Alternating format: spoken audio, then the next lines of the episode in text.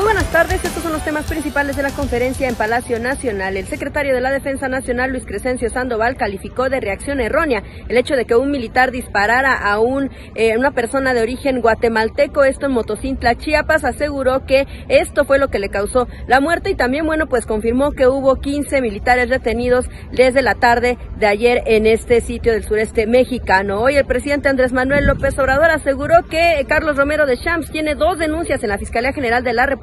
por depósitos millonarios. También aseguró que en materia de feminicidios, eh, su gobierno fue el que empezó a tipificar los asesinatos de mujeres como tal y también dijo que tanto los feminicidios como el tema de los derechos humanos y el medio ambiente fueron distractores del neoliberalismo para desviar la atención del verdadero problema que es la desigualdad en el país. Hoy también el presidente López Obrador aseguró que, bueno, pues eh, él mismo ha instruido a parte de su gabinete a que incluyan denuncias en contra de funcionarios o de lo que encuentren irregular para no convertirse en cómplices. También en torno al tema del feminicidio de Victoria en Tulum, dice el presidente que esto es muestra de una, de una decadencia que va degradando al país y también de la brutalidad que no debería de existir en actos incluso policiales. Estos fueron los temas principales.